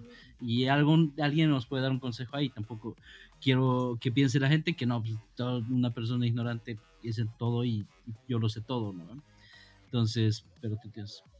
Si yo quiero tocar la guitarra, pues tú eres mi maestro, ¿no? Claro. sí, tienes razón. Bueno, Así de simple va a ser. Claro. Yo no tengo que hablar. Es, es así, pues sí, sí, sí. Quería un poquito agregar este, este tema de, de lo que decías, ¿no? El que, el que es pobre es porque, porque quiere, Ahora, en el arte, se está viendo y lo voy a ligar mucho con la tecnología. Y eh, podríamos decir que ha cambiado mucho este, esta visión del arte, porque el arte que tú haces y que, que vemos ahí, se podría decir que es un arte análogo, ¿verdad? Sí, sí, totalmente, sí, sí, sí. Y el arte digital ha tomado mucha fuerza hoy en día, los NFTs, lo que conocemos como NFTs. Quiero que me digas qué opinas de eso, porque se han visto NFTs que se han creado en cuestión de horas, vendidos en 2 millones de dólares, 3 millones de dólares, todo en criptomonedas y demás, ¿no? Pero se ha visto un boom muy fuerte sobre el, arte digital, más que todo. Pues lo que te puedo decir es que yo ya he vendido también obras eh, por, por cripto. Tengo NFTs a la venta. Me encanta porque yo soy un tipo que va con la tecnología. Amo el progreso. Ya. Entonces, es, es cierto que es algo súper abstracto, ¿no? Es algo súper abstracto de, claro, ¿por qué voy a pagar dinero por algo que ni siquiera puedo tocar? Pero a mí me parece que al final todo, todo es abstracto. Por ejemplo, ¿por qué gente va a, va a escucharnos que somos cuatro cuates hablando, no? ¿Cuál es la razón por la que van a Claro. poner dos horas de su tiempo? Y, y, y, y- y si un podcast o lo que sea es, es, es monetizado, ¿por qué, digamos, no? Podcast como el de Joe Rogan, por ejemplo, ¿no? En realidad es un tipo hablando con otro tipo, están riendo, tal, pero ¿por qué, a- a- ¿por qué vale su contrato 100 millones de dólares, ¿no? De Joe Rogan. Entonces, yo pienso que es lo mismo, lo mismo con, el, con los NFTs. O sea, estamos en un mundo abstracto en donde todo vale y hay que aprovechar. Claro, desde Sí. el concepto del NFT, ¿no? O sea, el hecho de ser propietario de una pieza única que, o sea, que puede tener copias, pero ¿cómo sabes que es la pieza única tuya? Porque tengo el certificado de autenticidad, digamos, ¿no? Claro. Y ahí, ahí ya marca la diferencia. Porque es algo súper una abstracto. captura y a la verga, ¿no? Pero eso es lo que hacen. Claro, o sea, si- sin ir muy, muy lejos, un NFT análogo son las marcas eh, caras, por ejemplo, de ropa, es como un NFT. En Bolivia yo he tenido ropa Adidas que era, era, eh, era copia y era increíble, era igual que el original. ¿No? O sea, ¿por qué tengo que pagar un Adidas 100 dólares cuando puedo comprar en, en la Graneros, en la calle Graneros, uno de 10 Mm, dólares? Exacto. Porque la pues, marca es, es abstracto. Entonces, y aquí lo veo en las marcas de lujo, ¿no? Hay vestidos de 40 mil dólares. Dolce Gabbana, Chanel, Gucci. Loewe, Dolce Gabbana, Gucci. Sara. Sí. etcétera. ¿De dónde? 40 mil dólares. Eso es la entrada para comprar un departamento. Claro. Sí. Pero dice, es que mi matrimonio es una sola vez en la vida, ¿no? Y con eso justifican. y se compra. No, pero, pero no creo que sea ahí para 40 mil dólares un vestido de novios, deben valer más. Hay para cualquier, para una cena, men, se compran allá un vestido de 40 mil dólares. Hay gente, claro, cuando, cuando, ves semejante gasto, empiezas a, a replantearte todo, ¿no? Mm. Claro. Es que son personas que ganan igual, ¿no? Este no es mi mundo, es otro mundo. O sea, por tres años yo he vivido, imagínate, esto me ha hecho volar. He vivido en, el, mis- en la misma ciudad que vivía Cristiano Ronaldo por tres años. Eso es Claro. jodido porque está viviendo en la, misma ciudad de un tipo que, que tiene 700 millones de euros. Dices entonces, si tanto dinero puede acumular una sola persona, tiene que haber algo para mí. Mm. No tiene que ser tan difícil. Claro, que, que manejaba su Pagani ahí por las calles que tú recorrías vendiendo tus mismas, tus, tu mismo arte de 10 euros, ¿no? O sea, te explota la cabeza. Sí, Ujú. claro. Y, y mi miedo al dinero yo lo he vencido en un ritual casi, casi de callahuaya, porque eh, es- estaba todavía en los tiempos en los que estaba jodido. eh, me recuerdo que con un amigo, un amigo que llegó de Bolivia, habíamos compartido un cuartito por seis meses, un buen amigo, Nico. eh, teníamos ambos 10 euros cada uno, nada más, 10 euros y nos damos cuenta de que no teníamos nada porque teníamos miedo al dinero, ¿no? y decimos, bueno, vamos a hacer una ceremonia para destruir el miedo al dinero. Era 10 de la noche, agarramos los dos billetes y les hemos prendido fuego. Lo último que teníamos. Uh, qué loco. Decimos, vete demonio, ¿no? Así, vete.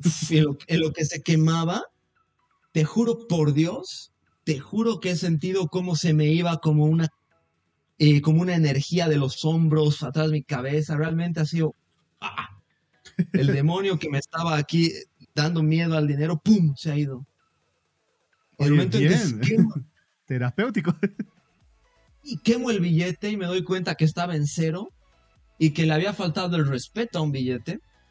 Bueno, porque con 10 euros te compras cosas, rompo el miedo, ¿no? Como cuando hay alguien que te jode en tu equipo de fútbol o en el cole hasta que le das un lapo, ¿no? Ah, exacto. claro. Le das Claro. un lapo y se te sale todo, ya, pum, pum, se agarran y listo. Ya el, el, el cucu se ha ido, entonces. Igualito, igualito. A partir de ahí ya entendí que, que se podía conseguir que es solo papel y ahora son solo números. Sí. Claro, has logrado. O sea, es el demonio liberado. del dinero también, ¿no? O sea, ahí te has quitado el miedo también del dinero. He quemado plata. Sí. Claro, que, que, que- que 10 euros uno puede decir, allá puede ser poco, pero no, en realidad sí te compras, ¿no? Va- Yéndote a un McDonald's te das una buena comida, yo creo. Por lo menos para llenarte la panza, digamos. Y mi mercado de la semana igual, entre puro arroz, papa y pan, era mi mercado. Pero he dicho, no, lo quemo. Le falto el respeto al dinero. ¿Y qué han hecho después? Puta, al día siguiente empecé a trabajar ya como locos, el doble. No, el doble. Claro, ahora ya no tenemos 10 euros, necesitamos 50 y demás. Pum, pum, pum. Y claro, los, luego los primeros 50 euros que me sobraron, me acuerdo que me compré un terno, un saco, Traje, ¿no? Un saco, una camisa, sí, un traje, pilchita. una pilchita barata, pero para sentirme bien, ¿no? Para sentirme como, como hombre de negocios. Ah, ya, ya. Claro, es Wow. Porque ahí también yo creo que te tratan como te ven, ¿no? Más o menos. Y en todo lugar, ¿eh? O sea, yo, a- así como estoy ahora con, esta, con este pañuelo, con, el, con la camisa, el chalequito, digamos, yo estoy en traje las 24 horas del día, si puedo. Y desde que me pongo traje, todo es mejor, o sea, realmente como te veo, te trato, ¿no? Me tratan mejor, las cosas se abren más, Así hay más es. receptividad, entonces yo trato, porque solo hay una oportunidad para una primera impresión, Sí. solo hay una. Así es, eso es verdad. Incluso yo, he- yo he conocido personas acá en La Paz que se compraban un Mercedes solamente para ir a hacer negocios, por más usado que esté. Pero eso decía, ¿no? Te tratan como te ven y si te ven llegando en un Mercedes, ah, no, con este hay que hacer negocios, decía. Claro, este tiene plata o lo que sea, ¿no? Entonces, Claro. Sí. El- es que hay detalles, ¿no? El hecho de sacar la billetera y que sea una billetera, no sé, de cuero Mount Black, digamos, ¿no? ve? no suene Que, que- que- que sea así. scratch, digamos. De, El de hecho- tu el equipo, ¿no? claro. Del Bolívar. Sí, de, de Spider-Man, ¿no? De paso. El mismo hecho de oler rico. Sí. No, no, no oler a, a, Sison, oler a, no, pues a un perfume que valga la pena. Es- esas cosas, esas impresiones, como tú dices, una sola vez, tienes una sola oportunidad para hacer impresiones, Sí. para tener una buena impresión. y no sabes con quién te puedes encontrar. Claro. ¿Y te ha pasado así de que por, por el mismo hecho de que estés caminando, te has encontrado con alguien que admirabas o y demás y le has dado una buena impresión? Puta, sí, por ejemplo, eh, uno de esos días salgo de casa y me encuentro con este, con el Cholo Simeone, con el que dirige el. Atlético de, Ma- de Madrid, ahí pasando. Puta, le he hablado, tal, no sé qué, qué bien. te- Y me dice, ah, que tú también, tal. Y empezamos a hablar. He, he tratado de sacarle su teléfono, no me lo ha dado, pero bueno. Qué bacán. Y me, ha, y, y- me ha pasado hace unos meses o ir a una cena y, y en- y encontrarme con alguien que me entero que era empresario, millonario, lo que sea. Nunca sabes con quién te vas a encontrar en cualquier momento. Pues yo trato de estar listo siempre, ¿no? Bien, Listo eso sí. siempre para la batalla. un excelente consejo para cualquier, cualquier persona a cualquier nivel. ¿no? O sea, no necesitas Claro. ser un empresario o un artista allá en Europa. O sea, en cualquier nivel, te- si te ven y, te, y estar listo para cualquier, para cualquier oportunidad para cualquier cosa, porque en cualquier momento se te puede presentar. Estás queriendo cambiar de trabajo, justo te encuentras con el dueño de esa empresa, cualquier cosa, ¿no? O sea, no necesariamente tienes que buscar y apuntar, no, pues que él esté, está en Europa y se va a encontrar con Luciano, ¿qué es? Con Cristiano Ronaldo. No, pues yo qué, aquí en la Tumusla, ¿con quién me voy a encontrar, no? o sea, no, Claro. con cualquiera. Te puedes encontrar con cualquiera, claro, a ver, justo encontrate con un comerciante de la Tumusla, justo, ¿no? Con uno de la... Uy, uy, tú, si te ven traje, es otra cosa el trato. Claro. Sí. Claro. Hasta doctor te dicen, doctor, ¿cómo estás? ¿cómo Sí. está? Buenas tardes. Yo recuerdo también muchas veces ver en esta época más que todo ir personas así en traje, pero en traje con su maletincito a medir la presión, a la Justus por ese lado. Van a medir la presión. Obviamente no son doctores, no son nada. Pero la gente los trata de doctor, a mí mídame, a mí, a mí, así. De dos vueltas se hacen su aguinaldo, hermano. Y así, y así la gente genera plata. Claro, obvio.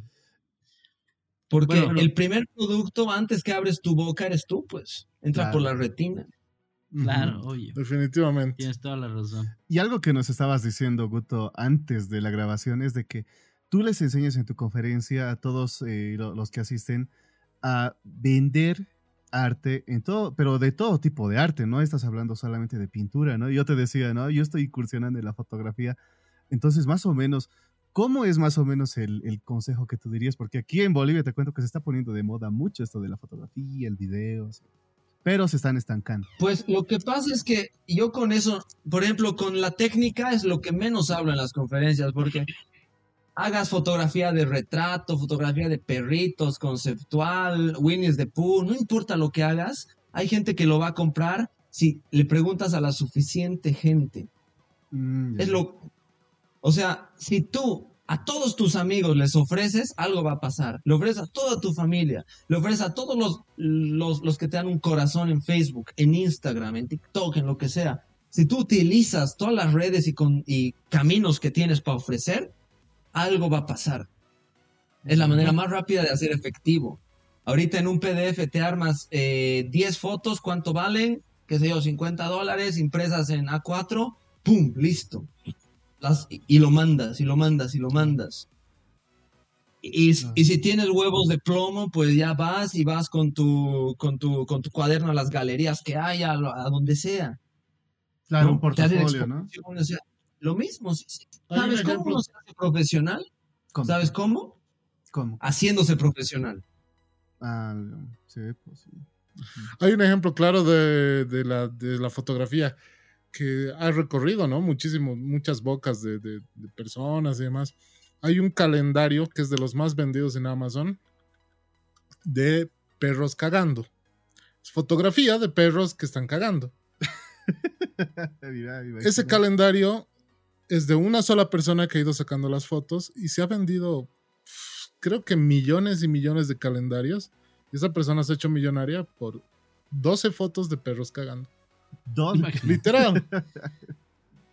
Heavy, ahí está, es- eh, ha hecho algo para que alguien vea eso y, y corra la voz. Y llamaba la atención, ¿no? O sea, básicamente decimos, no es que te va a caer del cielo, papi, no es que quiera decir que te tengas que matar trabajando. O sea, tienes que ser inteligente, analizar tu mercado, qué es lo que quieres obtener Y ser y una vez que trastes ese plan, ponerte a hacerlo hasta que mierda de. O sea, porque si te vas a quedar a medias, no va a funcionar. Y vas a decir, no, es que el gobierno no me apoya. No, es que mis papás Culpa del gobierno. Me, me han hecho caer de chiquito y por eso no puedo, ¿no? O sea, como dices, Guto, tienes toda la razón. O sea, es trazar un plan, que lo he escuchado en tus conferencias, trazar un plan y seguir ese plan a toda a raja tabla. Pues ya no hay más. ¿Dónde más? Y ahí está donde vas a conseguir todo lo que necesitas llegar. Por ejemplo, quiero dar un concierto. ¿En cuántos pubs he preguntado si puedo dar un concierto en los últimos tres meses? Mm, Claro. Esto sí. Mayor- decir cuántos conciertos has dado. Claro. Mayormente es uno o dos, ¿no? Ve los que te interesan. Claro, pero si le has preguntado a 100 lugares, en alguno te van a decir, ya, venga. Ya, y así empiezas. Es fabricarte tu propia oportunidad. Y no hay plan que no se haga en, en- eh, Cualquier plan se hace en un día, en dos o en tres. Eso es todo. Y incluso hay planes tan fáciles como voy a caminar todo el centro de la ciudad buscando algo. Por una hora, por dos al día, porque todos trabajamos, lo que sea, ¿no? Voy y me voy a ta, ta, ta, ta, ta. ¿Quieres vivir de la fotografía, por ejemplo? Ofreces tu obra y luego eh, si, si haces sesiones o lo que sea, o ofreces sesiones a cualquiera. Por ejemplo, si, estás en La Paz, si te caminas desde la plaza eh, del estudiante hasta, hasta la terminal de buses, a todos los negocios ofreciendo sesiones de foto, algo te va a salir. ¿Es así? Sí, es así. Crearse mucha gente trabaja, mucha gente trabaja así. Y yo eh, he estado administrando, bueno, en la pandemia y demás, he hecho exactamente lo que tú decías, ¿no? Yo he tenido que, o sea, yo vivía de otra cosa, entonces no tengo plata, ¿qué es lo que tengo que hacer? Yo, literal, caminaba de, desde la Arce hasta la Pérez, ofreciendo lo que ofrecía y vendía. Porque alguien siempre va a querer. Sí, claro. Sí, así, y así uno empieza, ¿no? Y así uno empieza a comer. Y, y te prometo que esa mentalidad de decir, bueno, no, no me importa caer, digamos, hasta el fondo, me puedo levantar y ha venido una prosperidad más fuerte después de eso, porque uno decía, no, puta, estoy jodido porque en mi trabajo ganaba tanto y tenía mi estabilidad económica, pero va más allá de la estabilidad, o sea, yo empezó a generar más plata de la que generaba con eso y ha venido más prosperidad. No es que he dejado mi trabajo ni nada, sino que se, ha abierto mi mente. Yo creo que la mente de muchos por la pandemia y han empezado a generar más de lo que hacían con otras cosas. Mentalidad de tiburón. la crisis disciplina al indisciplinado. Mm. Entonces, la crisis no es desaparición de dinero, es redistribución. Y la más grande del mundo es siempre las crisis el dinero sigue estando. Definitivamente, sí, sí, sí. Hay, eh, hay una frase, ¿no? Que dice, en un entierro hay gente llorando, pero otra que está vendiendo los pañuelos. y eso, eso, tenemos que ser, ¿no? Claro. Y los terrenos también. Y los terrenos, claro. Claro, como hay, hay una anécdota del, de, bueno, es, es, como una historieta, ¿no? Es, es el manager que manda a dos, eh, a dos comerciales, o sea, a dos vendedores para abrir sucursales de zapatos en la India. Resulta que los manda a cada esquina de la India y les pide luego eh, que le rindan eh, un informe a las dos semanas. Y uno dice, jefe, no podemos abrir aquí nada. Así, ¿por qué? Le dice. Nadie usa zapatos, eh, no he visto ni una sola persona interesada. Es un país muy grande y nadie usa. Imposible. Ya, ya, ya. Y le llama al otro manager y le dice, jefe, nos vamos a hacer ricos. Todavía nadie usa zapatos. Pero claro. Claro. claro. Claro. Lo mismo, la misma, la distinta mentalidad, la misma oportunidad, ¿no? Y ante el mismo escenario, imagínate, ¿no? Claro. El mismo escenario, sí, sí, sí. yo, yo conozco gente que la, a mí la, la pandemia ha sido lo mejor que me ha pasado igual profesionalmente porque ya me he mudado al online 100%, ¿cómo vendo sin estar dentro de mi casa? ¿Cómo vendo arte que nadie necesita? Vender arte en la pandemia era como, como ofrecer... Eh, como ofrecer encendedores en un incendio. O sea, ¿quién piensa en arte en la pandemia, no? Claro. Pero he vendido más arte que nunca. Claro, mucha gente estaba ahí mirando, curioseando y mucha gente se ha metido en eso. Precisamente, o sea, la gente con plata es la que está dispuesta a ver esas cosas, ¿no? A distraerse, a sobregastar lo que tiene, porque no tiene nada más que hacer, ¿no? ¿Qué hago? Gastaré mi plata, digamos, ¿no? ¿En qué? En arte, en música, en eh, esculturas, en lo que sea. Pero eso ha pasado en todo, pues eso ha pasado en todo. O sea, más que todo se ha potenciado todo el comercio online, los pedidos ya, las, las cosas que son directamente por internet se han potenciado al 10.000%. El TikTok ha crecido desde, desde, esa, desde la pandemia. Juanjo, yo he estado viendo, y también les cuento Guto, Edu, yo he estado viendo un, par de artículos sobre qué es lo que se ha potenciado más en la pandemia o qué es lo que ha pasado después económicamente de la pandemia. Se han potenciado industrias como la pornografía, la prostitución, eh, o sea, pues, cosas que uno puede pensar, ¿no? ¿Qué, onda con esto? O sea, eh, por ejemplo, las sopas maruchan, estas, ese tipo de cosas se han potenciado de una manera impresionante. las ventas, las ventas de, la, de internet, de megas, de datos, eh, todo esto que Netflix, todas esas cosas se han potenciado tremendamente. ¿Y sabes quiénes son los que compraban? Compraban no los que tenían dinero. Las personas de a pie, las personas que eh, estaban luchando, digamos, yo que había perdido mi trabajo y demás. Entonces, ¿yo qué es lo primero que quiero? Pagar Netflix. ¿Por qué? Porque me siento más cómodo en mi casa haciendo eso, digamos. Claro, finalmente. Claro. Y lo que, lo que le decía a Guto, y las personas más pudientes han empezado a gastar en cosas que normalmente no, no suelen gastar tan seguido. Los coleccionistas de autos compraban 10, 20 autos, cosa que no hacen normalmente, buscan, pero compraban por comprar. Los coleccionistas de arte compraban 20 obras, 30 obras. Que se quedaban más a mirar, supongo, ¿no? O sea, tenía más tiempo libre para mirar a ver qué onda y, los, las cosas que lo apasionaban, ¿no?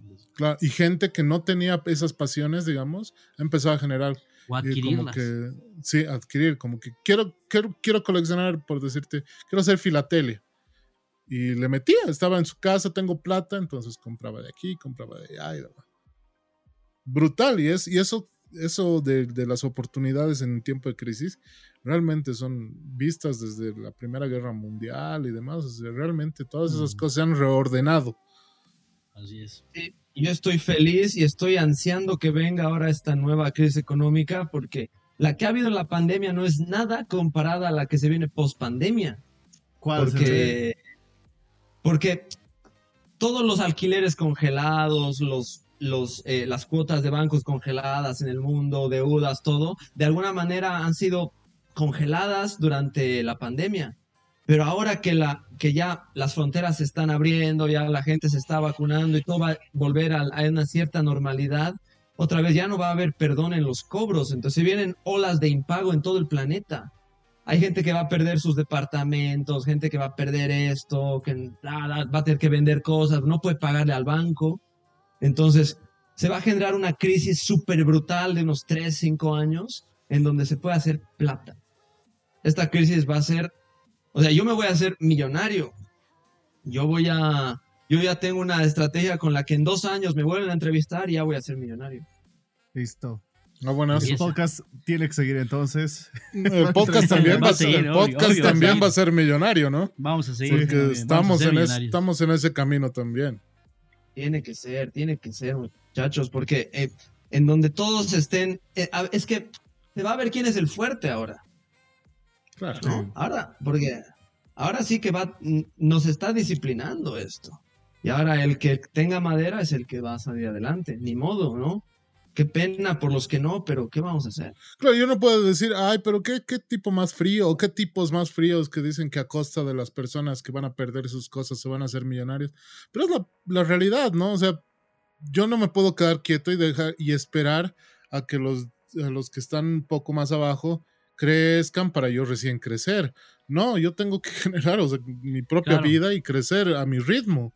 Cada uno forja su camino, obviamente. Y además para las personas que nos están escuchando, nosotros estamos hablando esto, claro. ¿Por qué? Porque todos podemos crecer más de lo que estamos ahora, ¿no? Por eso es de que estamos hablando, como motivación para que los que nos estén escuchando igual se pongan a pensar, escuchen de que sí, yo puedo también. Entonces, en dos años o en un año, mira, imagínate, quiero ser una persona totalmente diferente a la que yo estoy siendo ahora, ¿no? Así Total. Pues.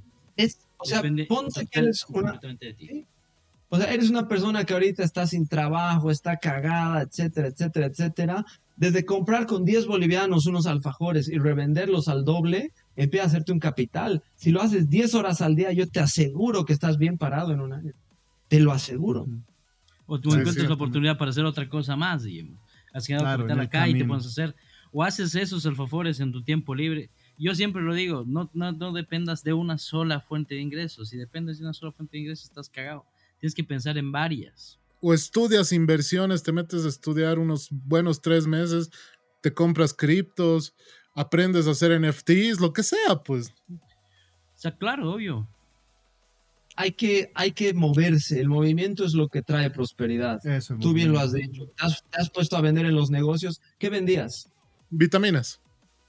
Alucinante, ¿ves? O sea, ¿quién piensa en vitaminas en la pandemia? Pues te han Todo el comprado mundo, full ¿no? vitaminas.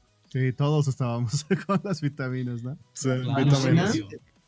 Vender, a ver, yo conozco una, eh, me han contado de un conocido que justo cuando Europa ha cerrado, justo ha conseguido a alguien en Asia que le ha hecho 20 millones de mascarillas y se las ha vendido a un gobierno. Se ha retirado en tres meses con 20 millones de euros. Imagínate. Listo. Ha sido justo, ha sido con puntería, ¿no? Incluso. Claro. Por ejemplo, eso, o sea, hay cosas que, no sé, son, son una locura y yo agradezco que estemos en un momento tan complicado de la humanidad. Sí. Guto, y mira, tú que ya eres una persona que se ve a legos, que eres una persona diferente, que está con la mente abierta y está despierta y, y- e inquieta, ¿qué les podrías decir, digamos, a modo de terminar, para, o sea, un, mensaje a las personas que nos van a escuchar, pero que están, digamos, con ese miedo de dedicarse precisamente al arte? Porque tal vez tienen la presión de sus papás, que no, dedícate a estudiar otra cosa, sí, pero mira que tú eres un vivo y claro ejemplo de que lo ha logrado. ¿Qué les podrías decir a esas personas? Porque te cuento que tenemos bastante audiencia eh, de personas en etapa escolar que están a punto de salir bachilleres. Primero, obviamente que todo es posible. Todo es posible y todo es posible de manera gratuita. La única inversión que hay que poner es tiempo y esfuerzo y voluntad. Y que muchas veces los peores enemigos, aparte de nosotros mismos, es nuestro entorno. Entonces tienen que sacar fuerza, de fuerza, de flaqueza, para sacar a las personas tóxicas de su vida. Ya sea su pareja, ya sea su familia, ya sea sus amigos. Tiene, o sea, si pueden destruir los círculos tóxicos, van a empezar a desintoxicar, van a empezar a salir de su zona de confort. Destruyan los círculos tóxicos. Es una de las porque somos el promedio de las cinco personas con las que nos juntamos. Mm. Sí, Mm, Ah, sí. Destruyan los círculos tóxicos y salgan de su zona de confort. Todo es posible. Por ejemplo, eh, yo conozco ejemplos de personas sin ningún recurso que ahora mismo están viviendo en Estados Unidos, en Alemania, tal. ¿Por qué? Porque simplemente han empezado a ver becas y han postulado a 200 becas y una sale. Sí, eso es verdad. Claro. claro. Tengo un amigo que ha hecho exactamente lo que, lo que dices, ¿no? Ha postulado como a 30 becas sin saber hablar ningún idioma en el mundo y, ya term- y ahora está viviendo en Rusia. Amén. ¿Sí? Pues así es, así es como funciona. Simplemente hacerlo. No es excusa tu nacionalidad, no es, no es excusa tu color de piel, tu cuerpo, tu apellido, nada. Nada es excusa. Todo es posible. No, qué lindo mensaje eso. Así es, sí. con esas, excelente con esas mensaje. cortas palabras, yo pienso que no hay nada más que decir, brother, tú que estás escuchando ahí el podcast, volviendo a tu casa, al trabajo, mientras estás haciendo tus cosas en la casa. Ponte, ponte una meta, ponte un objetivo y ve tras de él, no importa qué. Eso yo pienso que, que es lo que te va a sacar del lugar en donde estás y donde quieres estar. No le tengas miedo al éxito, sin miedo al éxito. Como dice, ¿no? Bueno, gente, yo creo que ya vamos eh, cerrando el podcast. Ha sido Sí, me parece muy bien. nutritivo, muy nutritivo realmente. Y mm, bueno, vamos a poner las redes de Guto acá en la, para compartir en las redes, en nuestras redes, en todas. No se olviden que estamos en Facebook, en Instagram, en TikTok, en YouTube, en todos lados. Véanos, compartan que este mensaje llegue a más gente. Y es gratuito, o sea, no estamos queriendo venderles humo como, como el Master Muñoz. no queremos venderles un curso. Simplemente escuchen, háganse responsables de su vida, vívanlo y háganlo y háganlo gratis y compartan eso con más gente. Y qué heavy. Así que bueno, vamos despidiendo el programa, muchachos. Bueno, para mí ha sido un gusto estar con todos ustedes en este podcast. Gracias a los que han llegado hasta esta parte. Yo soy Edu y me despido, ¿no? De Gutu Ajayu porque ha sido, la verdad, un claro ejemplo de éxito y mira de que nos está incentivando a que todos podamos hacer eso. No importa la edad que tengas también, eso es lo que estábamos hablando. Tú dedícate a lo que tengas la pasión y, e intenta abrirte las puertas, ¿no? Que también eso he estado viendo como un resumen más o menos y no hay que tener miedo a golpear la puerta de las personas para buscar tú mismo tus oportunidades. Muchas gracias, Guto. El placer ha sido mío. A ustedes las gracias, muchachos. La verdad que le he pasado bien, ha pasado volando la hora y de hecho estaba ya em- em- empezando a emocionarme ya para dar otra conferencia. No, pero podemos volver a invitarlo en cualquier momento. Sí. Las puertas del podcast abiertas, viejo. Cuando ya seas millonario, ahí ya te cobramos, pero obviamente. ¿no? Bueno, Guto, yo también, yo también quiero agradecerte por, eh, por tu buena onda, sobre todo, ¿no? Has mostrado una naturalidad excelente y que las personas que tienen éxito no siempre son eh, cuadradas, ¿no? Como suelen pensar muchas personas. De Yo me veo cuadrado nomás. De hecho, eh, se nota que las personas que tienen mucho éxito han cambiado totalmente su, su forma de mostrarse, ¿no? Y, y se nota y se siente. Y eh, aconsejar nuevamente a la- las personas que, que están escuchándonos que las cosas tienen que ser como, como ustedes vean el camino. Yo les voy a poner un ejemplo mío rápido. Hace unos días se me ha dado la gana de inscribirme para una tercera profesión y pues, ya será para allá. Tal vez por donde diga mi camino, por ahí miré. Y todos ustedes, no importa la edad que tenga, yo ya tengo 35 y me estoy metiendo a otra cosa porque así me dio la gana y así, y así es la vida, ¿no? Y así te va a llevar el camino. Entonces, eh, me quiero despedir de toda la gente. Yo soy Kai. No se olviden, buenas vibras y buen rock and roll. Escuchen mucho rock, tomen mucha agua. Y nuevamente, muchas gracias, Guto. Un placer nuevamente. Siempre recuerden que cuando el camino está claro, las piedras se apartan. Ah, buenazo. Mierda. Bueno, Bien. buen mensaje. O sea, mensajes acá al empezar, al medio y al terminar, todos, todos con un mismo objetivo, nutrirnos a cada uno de nosotros, a los que estamos escuchando. No lo voy a repetir, ya lo he dicho 10 veces, así que muchísimas gracias a toda la gente por escucharnos. Esto ha sido su programa 3 al 3. Mi nombre es Juan José Roca, Juanjo Palos Cuates, y nos vamos a estar escuchando en el siguiente capítulo, el capítulo número 17. Lo último, lo último. Quiero saber de qué equipos son. Obvio del papá Oliver. Yo soy del Tigre. Del Tigre, tricampeón. Pues. Yo voy contigo, Juanjo querido. Viva el papá. Viva. Sí, nos ha- este, este año nos han ayudado bastante. Sí. No sé ni- Pero Sacrificio. todavía queda el- el- este partido, ¿no? Sí, con, con Real Santa Cruz. Tenemos que salir con el, con el equipo C, ¿no? Creo, creo que hay que perder este partido, ¿no? Pa- No, ya, ya era, ya era. Tenían que perder contra Always. Y no Ya hemos fuera. perdido. Han empatado. Puta. Eso más, dice, qué buena. Bueno, ya, ya. Son cosas que pasan. Bueno, muchachos, eh, muchísimas gracias otra vez a todos los que nos están escuchando. Guto Javi en todas las redes. Estoy abierto a que me hable todo el mundo. Me encantaría volver a esta oportunidad. Un lugar sin censura, relajado, entre amigos. Y esto ha sido 3 al, al tren.